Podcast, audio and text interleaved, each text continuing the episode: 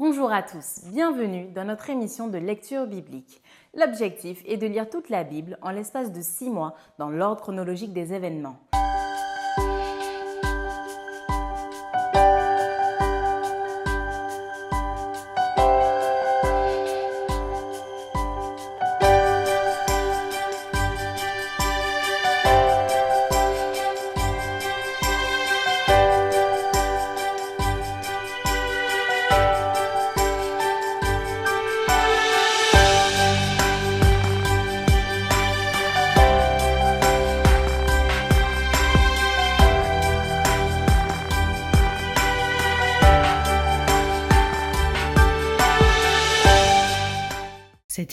Est proposée par l'Église adventiste du 7e jour d'Évry.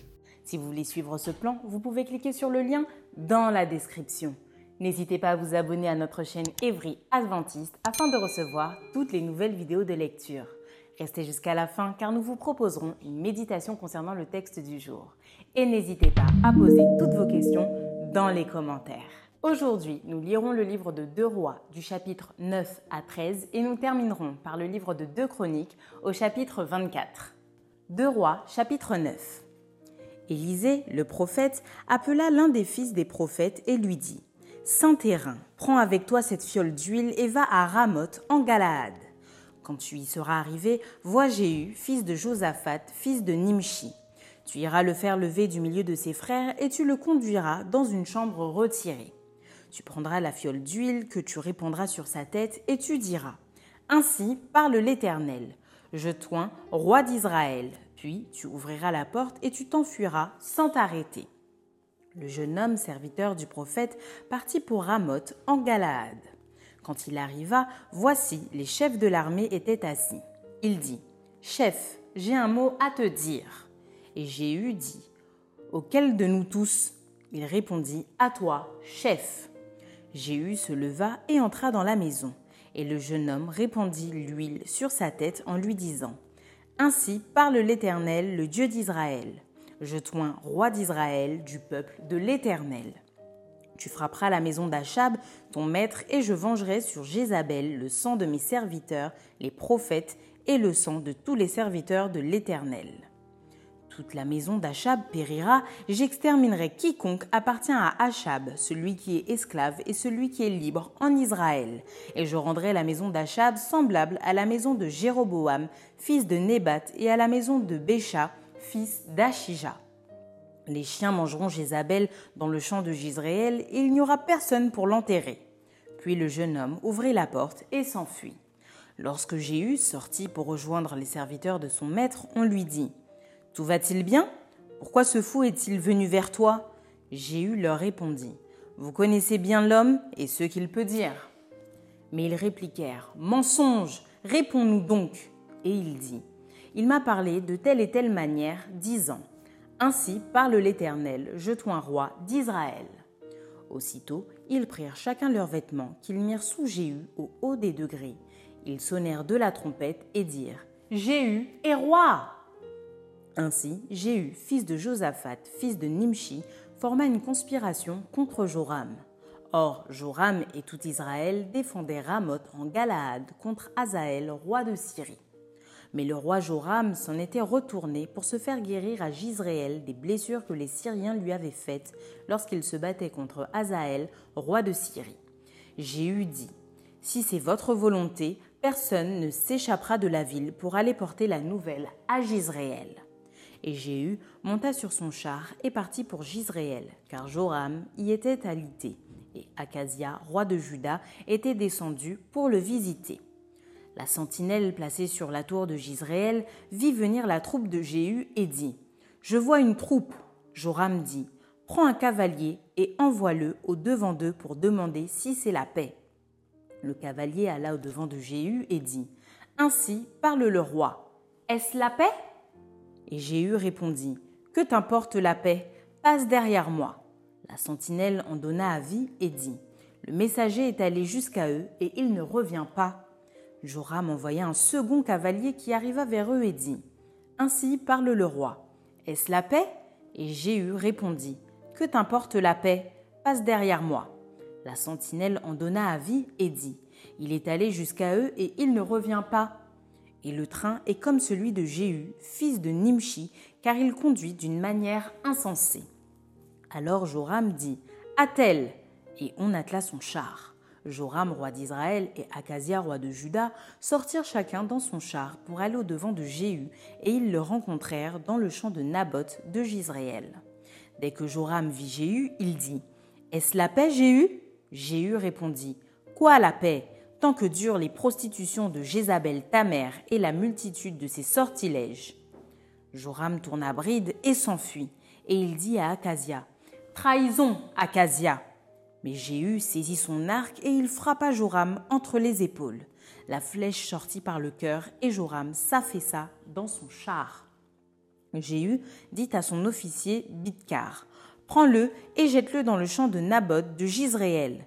Car souviens-t'en, lorsque moi et toi nous étions ensemble à cheval derrière Achab son père, l'Éternel prononça contre lui cette sentence. J'ai vu hier le sang de Naboth et le sang de ses fils, dit l'Éternel, et je te rendrai la pareille dans ce champ même, dit l'Éternel. Prends-le donc et jette-le dans le champ, selon la parole de l'Éternel. Acasia, roi de Juda, ayant vu cela, s'enfuit par le chemin de la maison du jardin. Jéhu le poursuivit et dit lui aussi, frappez-le sur le char. Et on le frappa à la montée de Gur, près de Gibléam. Il se réfugia à Megiddo, et il y mourut. Ses serviteurs le transportèrent sur un char à Jérusalem, et ils l'enterrèrent dans son sépulcre avec ses pères dans la ville de David. Acasia était devenu roi de Juda la onzième année de Joram, fils d'Achab. Jéhu entra dans Gisréel. Jézabel, l'ayant appris, mit du phare à ses yeux, se para la tête et regarda par la fenêtre. Comme Jéhu franchissait la porte, elle dit Est-ce la paix, nouveau Zimri, assassin de son maître? Il leva le visage vers la fenêtre et dit Qui est pour moi? Qui? Et deux ou trois eunuques le regardèrent en s'approchant de la fenêtre. Il dit Jetez-la en bas Ils la jetèrent, et il rejaillit de son sang sur la muraille et sur les chevaux. Jéhu la foula aux pieds. Puis il entra, mangea et but, et il dit Allez voir cette maudite et enterrez-la, car elle est fille de roi. Ils allèrent pour l'enterrer, mais ils ne trouvèrent d'elle que le crâne, les pieds et les paumes des mains. Ils retournèrent l'annoncer à Jéhu, qui dit C'est ce qu'avait déclaré l'Éternel par son serviteur Élie, le Tishbite, en disant Les chiens mangeront la chair de Jézabel dans le champ de Gisréel et le cadavre de Jézabel sera comme du fumier sur la face des champs dans le champ de Gisréel, de sorte qu'on ne pourra dire C'est Jézabel. 2 Rois, chapitre 10. Il y avait dans Samarie soixante-dix fils d'Achab. Jéhu écrivit des lettres qu'il envoya à Samarie au chef de Gisréel, aux anciens et aux gouverneurs des enfants d'Achab. Il y était dit Maintenant, quand cette lettre vous sera parvenue, puisque vous avez avec vous les fils de votre maître, avec vous les chars et les chevaux, une ville forte et les armes, voyez lequel des fils de votre maître est le meilleur et convient le mieux. Mettez-le sur le trône de son père et combattez pour la maison de votre maître. Ils eurent une très grande peur et ils dirent Voici deux rois n'ont pu lui résister. Comment résisterions-nous et le chef de la maison, le chef de la ville, les anciens et les gouverneurs des enfants envoyèrent dire à Jéhu Nous sommes tes serviteurs et nous ferons tout ce que tu nous diras. Nous n'établirons personne roi, fais ce qui te semble bon. Jéhu leur écrivit une seconde lettre où il était dit Si vous êtes à moi et si vous obéissez à ma voix, prenez les têtes de ces hommes, fils de votre maître, et venez auprès de moi demain à cette heure à Gisréel. Or, les soixante-dix fils du roi étaient chez les grands de la ville qui les élevaient. Quand la lettre leur fut parvenue, ils prirent les fils du roi et ils égorgèrent ces soixante-dix hommes. Puis ils mirent leurs têtes dans des corbeilles et les envoyèrent à Jéhu, à Gisréel. Le messager vint l'en informer en disant Ils ont apporté les têtes des fils du roi. Et il dit Mettez-les en deux tas à l'entrée de la porte jusqu'au matin. Le matin il sortit, et se présentant à tout le peuple, il dit Vous êtes juste. Voici, moi j'ai conspiré contre mon maître, et je l'ai tué. Mais qui a frappé tout ceci? Sachez donc qu'il ne tombera rien à terre de la parole de l'Éternel, de la parole que l'Éternel a prononcée contre la maison d'Achab. L'Éternel accomplit ce qu'il a déclaré. par son serviteur Élie. Et Jéhu frappa tout ce qui restait de la maison d'Achab à Gisréel, tous ses grands, ses familiers et ses ministres, sans en laisser échapper un seul. Puis il se leva et partit pour aller à Samarie. Arrivé à une maison de réunion des bergers sur le chemin, Jéhu trouva les frères d'Acasia, roi de Juda, et il dit Qui êtes-vous? Ils répondirent Nous sommes les frères d'Acasia, et nous descendons pour saluer les fils du roi et les fils de la reine. Jéhu dit Saisissez-les vivants. Et ils les saisirent vivants et les égorgèrent au nombre de quarante-deux à la citerne de la maison de réunion. Jéhu n'en laissa échapper aucun. Étant parti de là, il rencontra Jonadab, fils de Récab, qui venait au devant de lui. Il le salua et lui dit Ton cœur est-il sincère comme mon cœur l'est envers le tien? Et Jonadab répondit Il l'est. S'il l'est, répliqua Jéhu, donne-moi ta main. Jonadab lui donna la main. Et Jéhu le fit monter auprès de lui dans son char et dit Viens avec moi et tu verras mon zèle pour l'Éternel. Il l'emmena ainsi dans son char. Lorsque Jéhu fut arrivé à Samarie, il frappa tous ceux qui restaient d'Achab à Samarie, et il les détruisit entièrement, selon la parole que l'Éternel avait dite à Élie. Puis il assembla tout le peuple et leur dit Achab a peu servi Baal, Jéhu le servira beaucoup. Maintenant, convoquez auprès de moi tous les prophètes de Baal, tous ses serviteurs et tous ses prêtres, sans qu'il en manque un seul, car je veux offrir un grand sacrifice à Baal. Quiconque manquera ne vivra pas. Jéhu agissait avec ruse pour faire périr les serviteurs de Baal. Il dit Publiez une fête en l'honneur de Baal, et ils la publièrent. Il envoya des messagers dans tout Israël, et tous les serviteurs de Baal arrivèrent. Il n'y en eut pas un qui ne vint. Ils entrèrent dans la maison de Baal, et la maison de Baal fut remplie d'un bout à l'autre. Jéhu dit à celui qui avait la garde du vestiaire Sors des vêtements pour tous les serviteurs de Baal. Et cet homme sortit des vêtements pour eux. Alors Jéhu vint à la maison de Baal avec Jonadab, fils de Récab, et il dit aux serviteurs de Baal Cherchez et regardez, afin qu'il n'y ait pas ici des serviteurs de l'Éternel, mais qu'il y ait seulement des serviteurs de Baal. Et ils entrèrent pour offrir des sacrifices et des holocaustes. Jéhu avait placé dehors quatre-vingts hommes en leur disant Celui qui laissera échapper quelqu'un des hommes que je remets entre vos mains, sa vie répondra de la sienne. Lorsqu'on eut achevé d'offrir les holocaustes, Jéhu dit aux coureurs et aux officiers Entrez, frappez-les, que pas un ne sorte. Et ils les frappèrent du tranchant de l'épée. Les coureurs et les officiers les jetèrent là, et ils allèrent jusqu'à la ville de la maison de Baal. Ils tirèrent dehors les statues de la maison de Baal et les brûlèrent. Ils renversèrent la statue de Baal et ils renversèrent aussi la maison de Baal. Et ils en firent un cloaque qui a subsisté jusqu'à ce jour.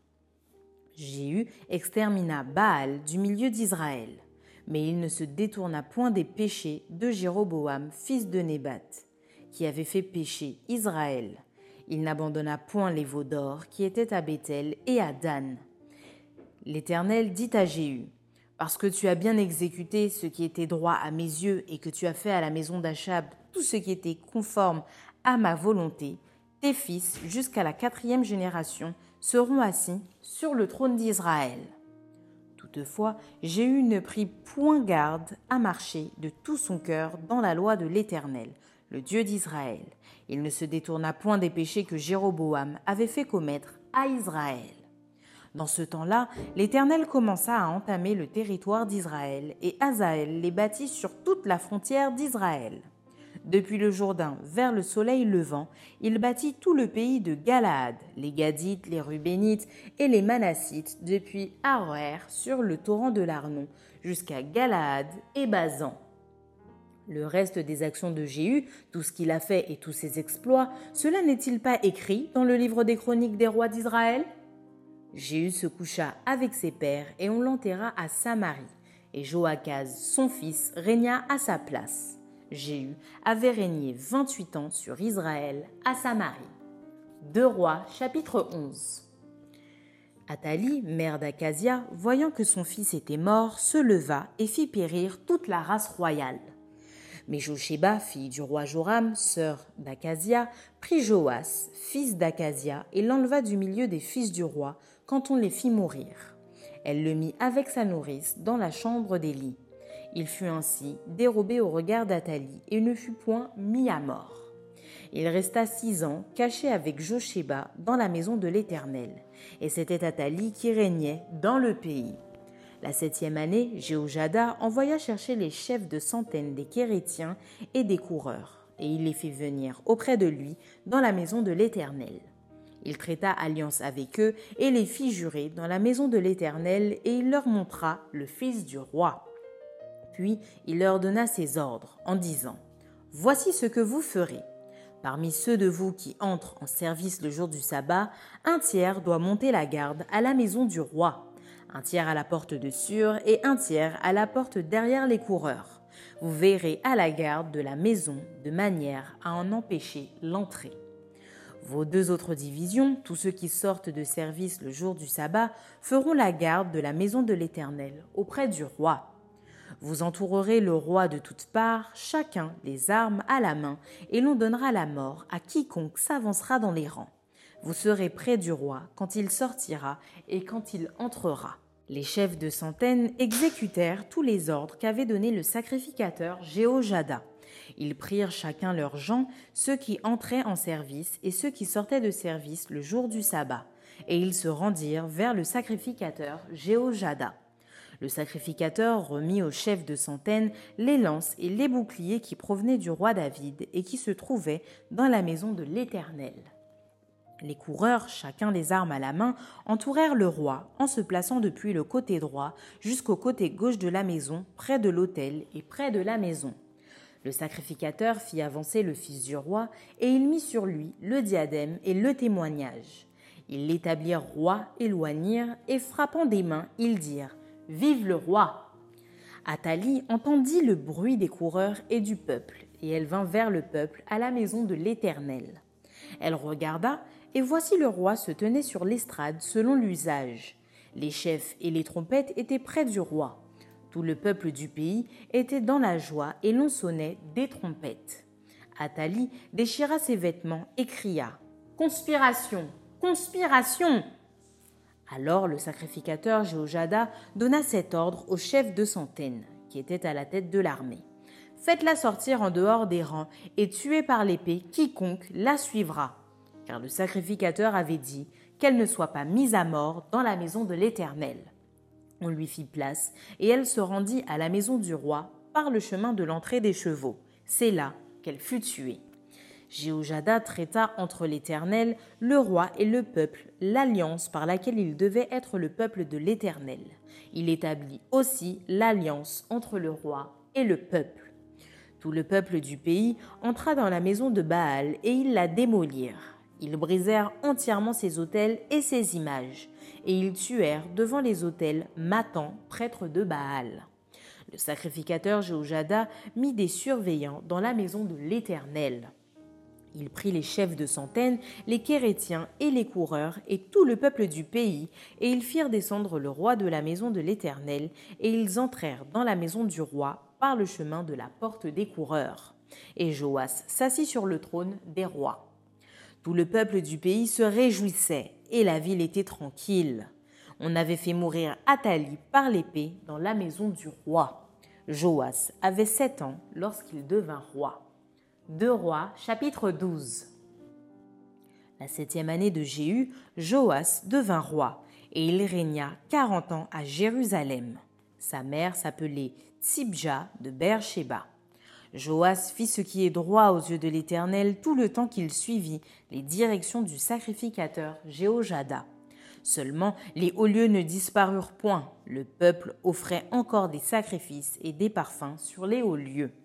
Joas dit au sacrificateur tout l'argent consacré qu'on apporte dans la maison de l'Éternel, l'argent ayant cours, savoir l'argent pour le rachat des personnes d'après l'estimation qui en est faite, et tout l'argent qu'il vient au cœur de quelqu'un d'apporter à la maison de l'Éternel, que les sacrificateurs le prennent chacun de la part des gens de sa connaissance, et qu'ils l'emploient à réparer la maison partout où il se trouvera quelque chose à réparer.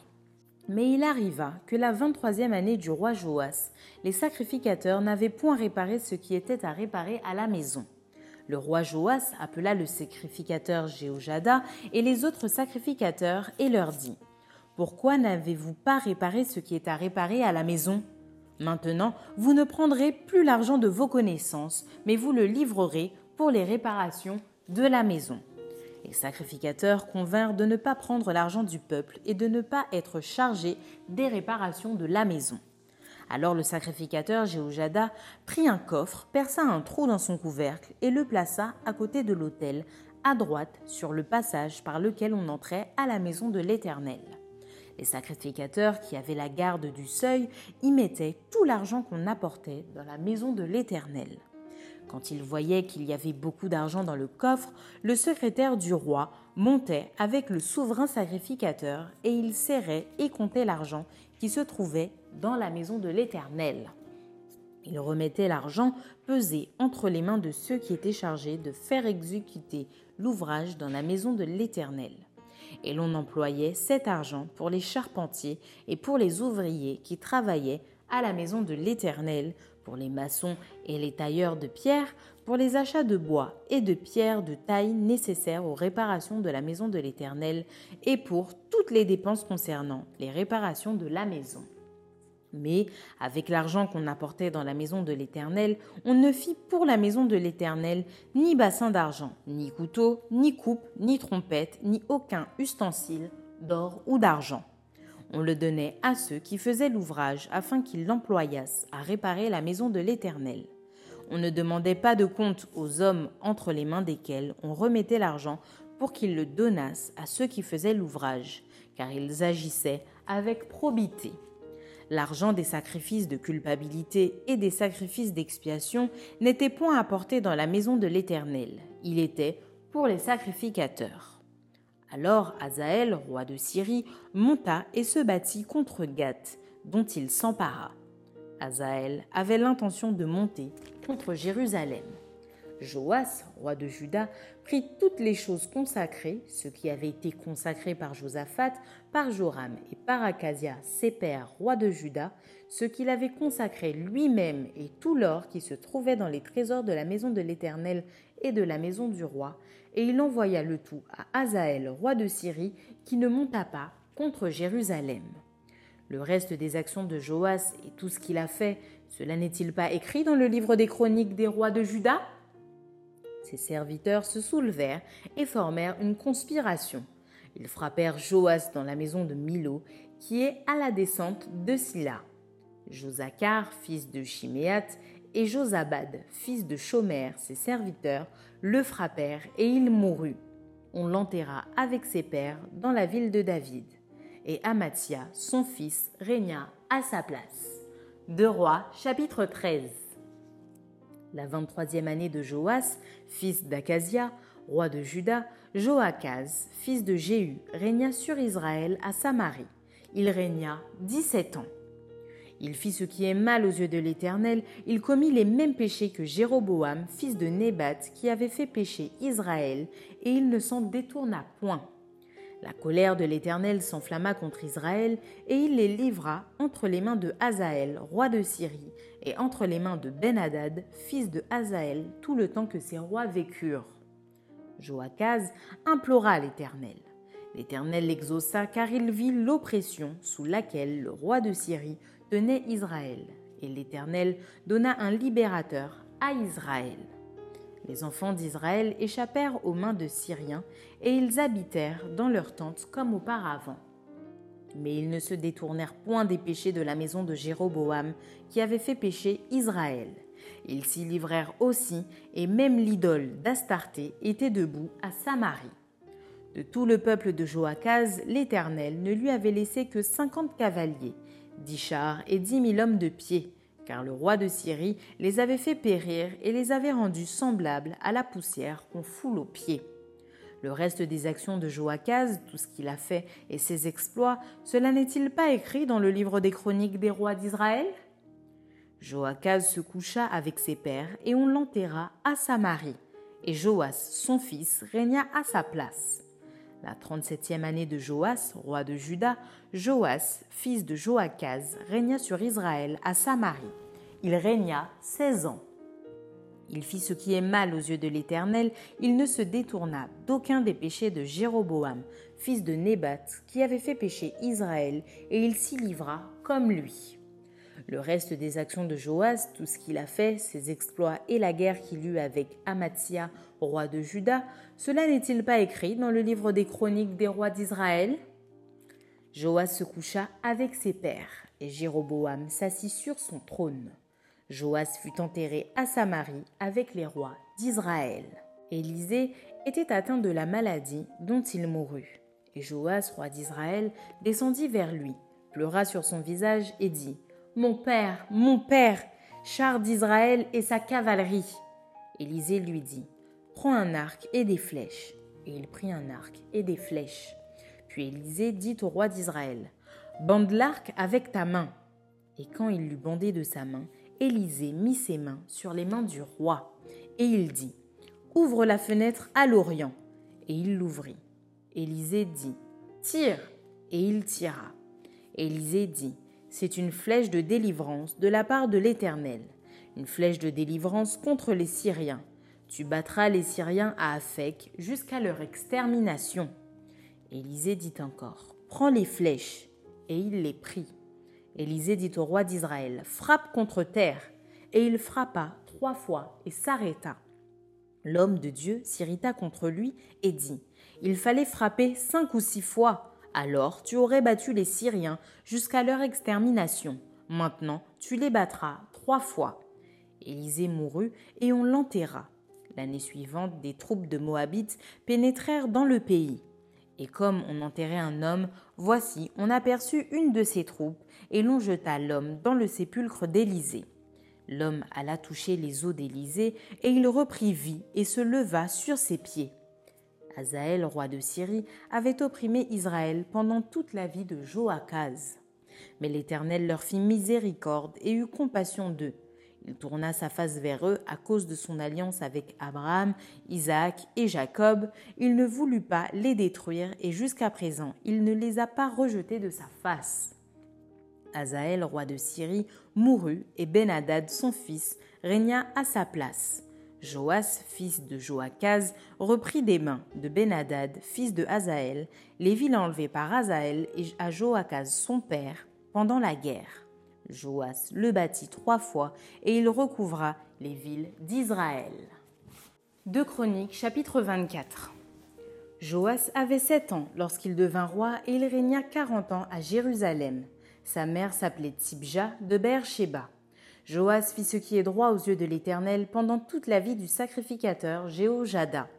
Jéhojada prit pour Joas deux femmes, et Joas engendra des fils et des filles. Après cela, Joas eut la pensée de réparer la maison de l'Éternel. Il assembla les sacrificateurs et les Lévites et leur dit Allez par les villes de Juda, et vous recueillerez dans tout Israël de l'argent chaque année pour réparer la maison de votre Dieu. Et mettez à cette affaire de l'empressement. Mais les Lévites ne se hâtèrent point. Le roi appela Jéhojada, le souverain sacrificateur, et lui dit pourquoi n'as-tu pas veillé à ce que les Lévites apportassent de Juda et de Jérusalem l'impôt ordonné par Moïse, serviteur de l'Éternel, et mis sur l'assemblée d'Israël pour l'attente du témoignage? Car l'impie, Athalie et ses fils ont ravagé la maison de Dieu et fait servir pour les Baals toutes les choses consacrées à la maison de l'Éternel. Alors le roi ordonna qu'on fît un coffre et qu'on le plaça à la porte de la maison de l'Éternel en dehors et l'on publia dans Juda et dans Jérusalem qu'on apporta à l'Éternel l'impôt mis par Moïse, serviteur de l'Éternel, sur Israël dans le désert. Tous les chefs et tout le peuple s'en réjouirent, et l'on apporta et jeta dans le coffre tout ce qu'on avait à payer. Quand c'était le moment où les Lévites, voyant qu'il y avait beaucoup d'argent dans le coffre, devaient le livrer aux inspecteurs royaux, le secrétaire du roi et le commissaire du souverain sacrificateur venaient vider le coffre. Il le prenait et le remettait à sa place. Ils faisaient ainsi journellement et ils recueillirent de l'argent en abondance. Le roi et Jéhojada le donnaient à ceux qui étaient chargés de faire exécuter l'ouvrage dans la maison de l'Éternel et qui prenaient à gage des tailleurs de pierre et des charpentiers pour réparer la maison de l'Éternel et aussi des ouvriers en fer ou en airain pour réparer la maison de l'Éternel. Ceux qui étaient chargés de l'ouvrage travaillèrent et les réparations s'exécutèrent par leurs soins. Ils remirent en état la maison de Dieu et la consolidèrent. Lorsqu'ils eurent achevé, ils apportèrent devant le roi et devant Jéhojada le reste de l'argent. Il en fit des ustensiles pour la maison de l'Éternel, des ustensiles pour le service et pour les holocaustes, des coupes et des autres ustensiles d'or et d'argent. Et pendant toute la vie de Jéhojada, on offrit continuellement des holocaustes dans la maison de l'Éternel. Jéhojada mourut, âgé et rassasié de jours. Il avait à sa mort 130 ans. On l'enterra dans la ville de David avec les rois parce qu'il avait fait du bien en Israël, et à l'égard de Dieu et à l'égard de sa maison. Après la mort de Jéhojada, les chefs de Juda vinrent se prosterner devant le roi. Alors le roi les écouta. Et ils abandonnèrent la maison de l'Éternel, le Dieu de leur père, et ils servirent les Astartés et les idoles. La colère de l'Éternel fut sur Juda et sur Jérusalem parce qu'ils s'étaient ainsi rendus coupables. L'Éternel envoya parmi eux des prophètes pour les ramener à lui, mais ils n'écoutèrent point les avertissements qu'ils en reçurent. Zacharie, fils du sacrificateur Jéhojada, fut revêtu de l'Esprit de Dieu. Il se présenta devant le peuple et lui dit Ainsi parle Dieu. Pourquoi transgressez-vous les commandements de l'Éternel?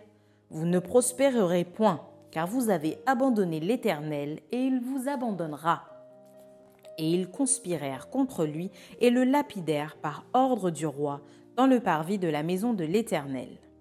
Le roi Joas ne se souvint pas de la bienveillance qu'avait eue pour lui Jéhojada, père de Zacharie, et il fit périr son fils. Zacharie dit en mourant Que l'Éternel voie et qu'il fasse justice. Quand l'année fut révolue, l'armée des Syriens monta contre Joas et vint en Juda et à Jérusalem. Ils tuèrent parmi le peuple tous les chefs du peuple, et ils envoyèrent au roi de Damas tous leurs butins. L'armée des Syriens arriva avec un petit nombre d'hommes, et cependant l'Éternel livra entre leurs mains une armée très considérable, parce qu'ils avaient abandonné l'Éternel, le Dieu de leur père. Et les Syriens firent justice de Joas. Lorsqu'ils se furent éloignés de lui, après l'avoir laissé dans de grandes souffrances, ses serviteurs conspirèrent contre lui à cause du sang des fils du sacrificateur Jéhojada. Ils le tuèrent sur son lit et il mourut. On l'enterra dans la ville de David, mais on ne l'enterra pas dans les sépulcres des rois. Voici ceux qui conspirèrent contre lui. Zabad, fils de Chiméat, femme ammonite, et Josabad, fils de Shimrith, femme moabite. Pour ce qui concerne ses fils, le grand nombre de prophéties dont il fut l'objet et les réparations faites à la maison de Dieu, cela est écrit dans les mémoires sur le livre des rois. Amatia, son fils, régna à sa place. Place à la méditation.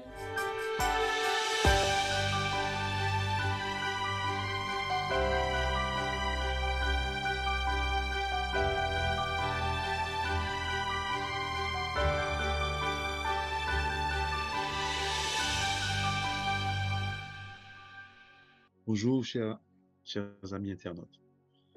Aujourd'hui, notre lecture de la Bible se fait autour du livre des rois et des chroniques. Plus précisément, 2 rois chapitres 9 à 13 et 2 chroniques chapitre 24.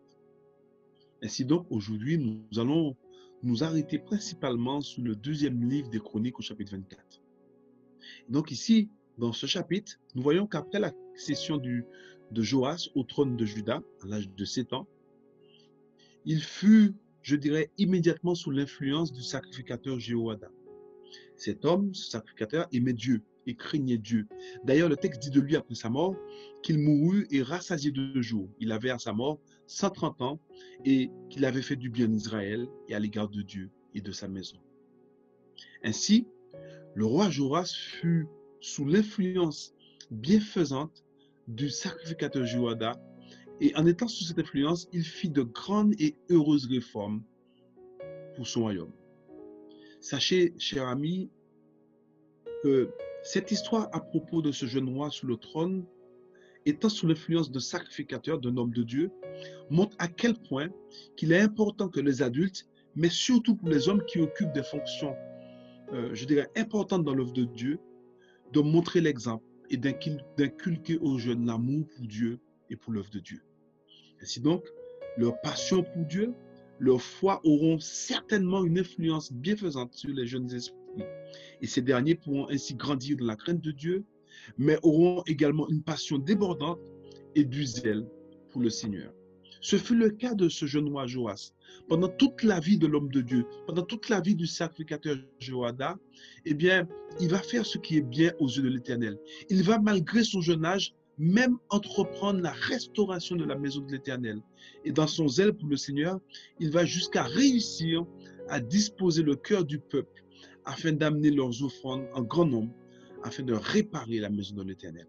Et ici encore, chers amis, l'exemple du peuple nous rappelle qu'un cœur bien disposé et animé de sentiments généreux va certainement manifester pleinement leur libéralité en apportant leurs dons quand il s'agit de bâtir ou de restaurer la maison de l'Éternel.